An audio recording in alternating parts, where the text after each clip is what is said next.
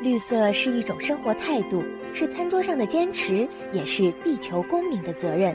让我们聆听土地的声音，用心守护环境。这里是绿色情报员，我是麦小甜。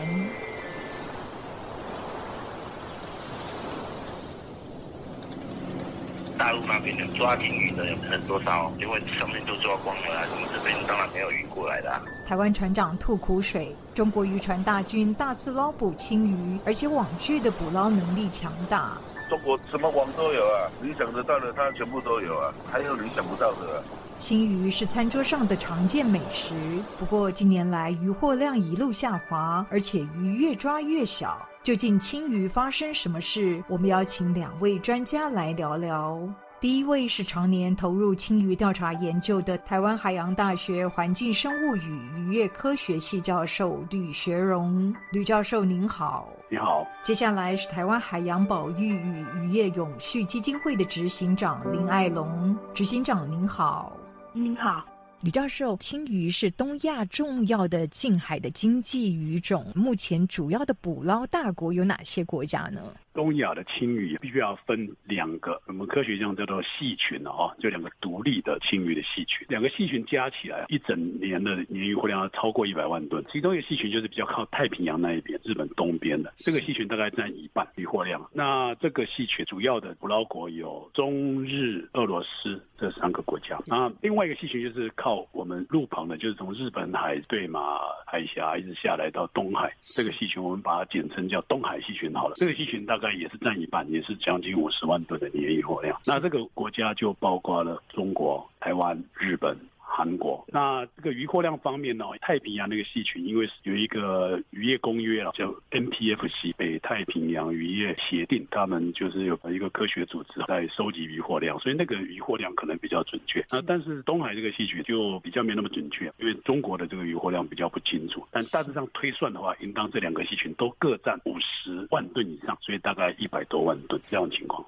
我们知道青生渔业就是青鱼，还有包括生鱼，就是我们一般常说的竹荚鱼哦。在台湾的近海渔业占的总渔获量有将近六成左右。近年来，我们看到台湾的青鱼的总捕获量一路一直呈现下滑的情形嘛？确实是这样子哦。这个青生其实它就是包括青鱼和生鱼。那生鱼的种类比较复杂，那主要就是有真生，叫竹荚鱼叫真生，还有一个叫我们叫蓝圆生哦，有我们叫做硬尾，另外还有什么？撕破啊等等，这些都算是神。他们的渔获组成上面来讲呢，大概青鱼会占掉将近百分之七八十啊，另外的二三十才是神。那青生哈，台湾总渔获量上面来看，这两年是明显的下降。但整个东海系群，其他国家的渔获量也是同样同步的，在二零一八年高峰之后，就二零一九、二零二一呈现将近三年的下降。如果是同步都下降，也不是台湾减少，所以这个原因可能又来自于捞捕也。有可能来自于环境的影响。李教授，您刚刚提到说，这三年来出现很明显的下降，在东海细群这一部分，它的数字大概呈现什么样的变化呢？因为中国大陆抓多少不知道，所以我没办法知道下降多少。但是我们从日韩哦，大概就比二零一八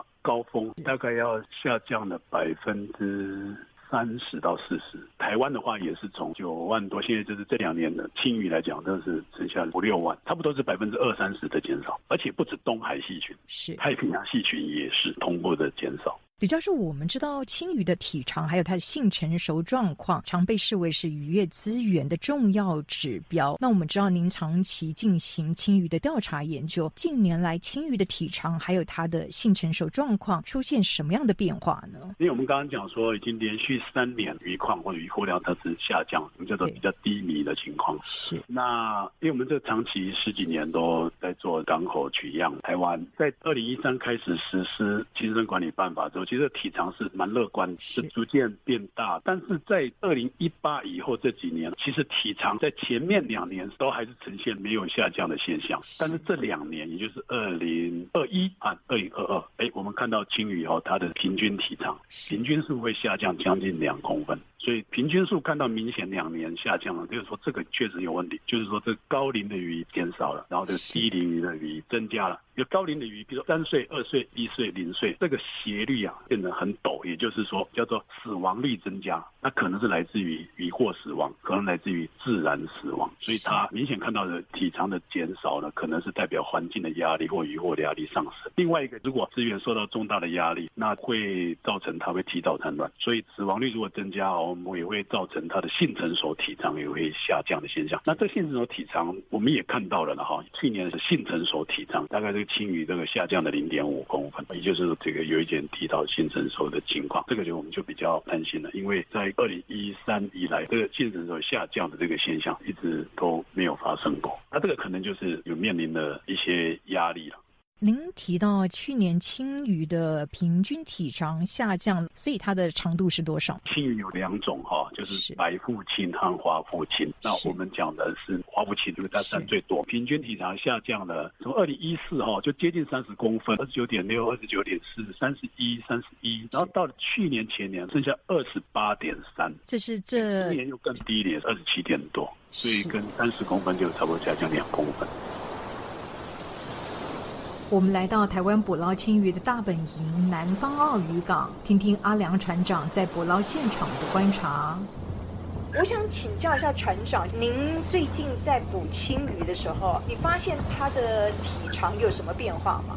今年鱼类的体型都很小哦，之前是蛮大，可是现在已经。变越来越小很多，有没有？没有大的可以抓了。我们捕了二十年啦，之前的体长有没有？说坦白的，差不多四十公分左右。我刚下来的时候，那个全部都是那个大青啊，就是都三四十公分左右那一种的啦。可是现在都剩十几公分的啊，三四十的比较少。因为最主要还有大陆那边的抓金鱼的有很多艘，他们是上游，我们是下游，所以很多都在那边都被他们挡住了，所以都没有留下来。这个也有差啦。中国的渔船主要是在哪一带海域捕抓青鱼呢？我们台湾的东北部啊，他们在公海上面就挡住了，所以我们下面就不好抓了，因为上面都抓光了。我们这边当然没有鱼过来的。他们的渔船的数量比台湾大很多，是渔船数量有多少？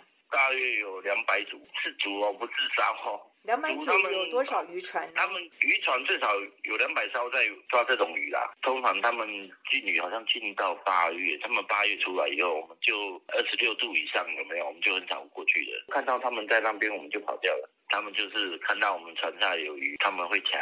所谓的抢是怎么？是因为我们我们有聚鱼的嘛？对。澳门聚鱼在我们船船下。可是他看到以后，他会把那个小船放下来，然后在我们旁边说他们要下网了，叫我们走开。不走开的话，他们听说有丢汽油弹过。哦，台湾渔民曾经吃过他们的汽油弹。对啊，我我曾经被他赶过一次啊。你发现了？就是在下锚，然后我们在寄鱼，我们认为那个鱼数量不够，我们还在等多一点。结果他看到在旁边绕绕绕啊。他们可认为有鱼了，他就登个小船掉下来，叫我们骑猫是走开，他们要下网。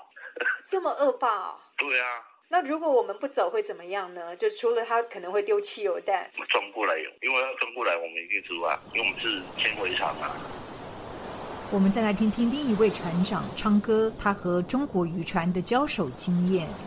昌哥，你捕捞青鱼快二十年了。对啊，我捕这个我也捕啊，快啊，快二十年了。中国渔船在台湾近海过度捕捞的一些问题，你现场看到是什么样的情形？也是有看到啊，我是看到很多艘啊，那个铁壳船啊，基本上应该是有，大概三四百吨。都应该有，应该有，那应该没有问题。渔获量是不是也比台湾来高很多呢？当然啦，中国它的网剧啊，各方面条件都比我们好啊，那个什么都比我们大啊。我听说他们还曾经出现过会攻击台湾渔船，你有看过吗？或听过吗？有啊，会挑衅啊，他们人多嘛，是，应该是这样讲啊，以大欺小啊，去赶我们的船，要那个船底下的鱼啊，跟你们抢鱼啊，像强盗一样。对的，对的，对的。那你怎么办？那就给他，不然要怎么办？怕被他们撞，对不对？对啊，抓船的比你大，那个人的比你多啊。他们一艘船有多少人？少说啦，三四十个应该是跑不掉，应该以上啊。是人多欺负人少啊，所以这样子啊。我们台湾渔民就只能摸摸鼻子，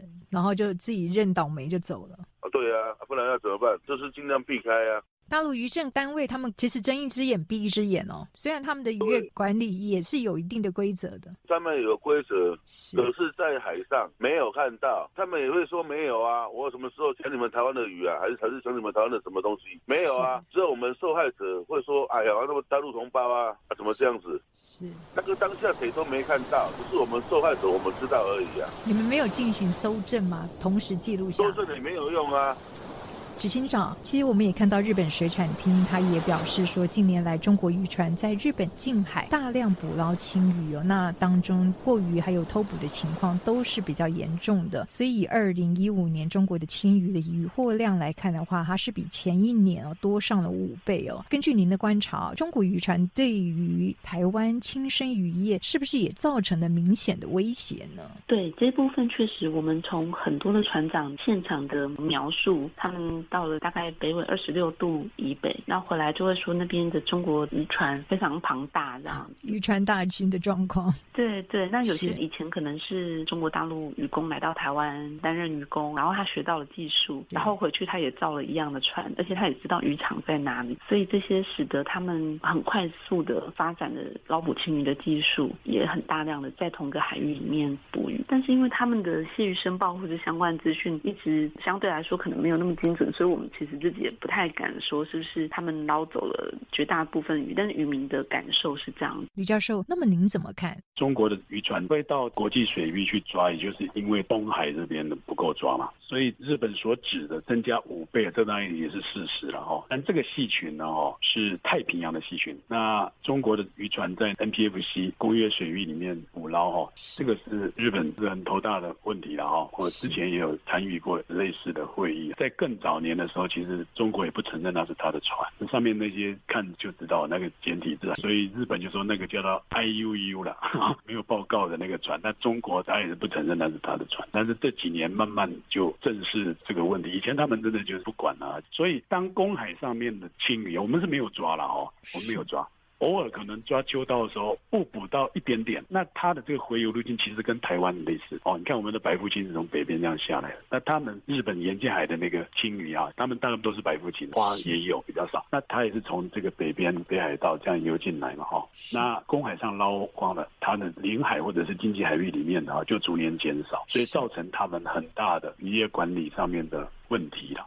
那东海这边的增加几倍，我们是完全不知道，因为中国到统计数字哦，我们也从网络上面也拿不到。我们估计了啊，日本也有估计啊，因为猜的东海亲生加起来四十万吨，可能有那么多，可能它就占掉三分之二。啊，我们台湾亲生加起来大概八九万。所以在过度捕捞这一部分，其实中国渔船可能要负蛮大的责任的。我们也一直在猜说，因为我们的渔获组成里面，花腹青是占一半以上，白腹青是越来越少，白腹青会连续十五六年的直线这样下降。当然，你说环境有可能，不无可能的是，因为白腹青主要从北边再下来的嘛，所以可能在源头就抓的差不多了。啊，花腹青比较靠黑潮边缘这边为主，它比较没有抓，而且所以花腹青过度捕捞可能是为台湾的责任占比较多。反正白腹青，我觉得是北边中国。就被他们抢鱼先行拦截了。对，应当是。我们的渔船不能超过二十七度，二十七度以北就是这个东海的大部分的 biomass 在这边，它抓大量捕捞之后，它下来的一定是会减少，所以中国大陆的这个渔船大军在这个二十七度以北大量捕捞哦，当然就会影响到我们。我相信它应当是造成大量减少重要原因。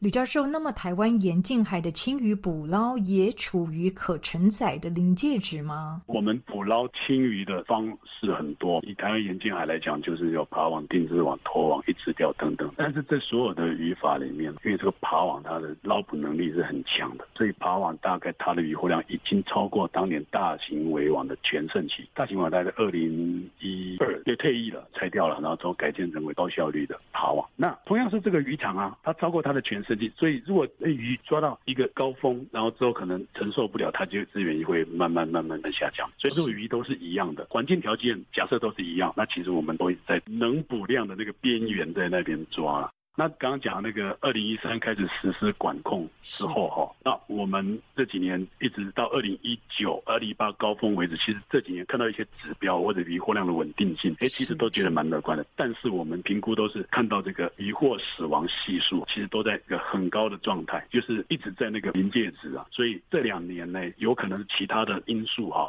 就是我们叫海洋环境发生异常的时候，就变成因为你都一直抓在那个最紧绷的状态，所以资源就没有办法安全度过这个环境不利期。青鱼还面临哪些不利的环境挑战呢？这里是绿色情报员，我们下周继续再聊。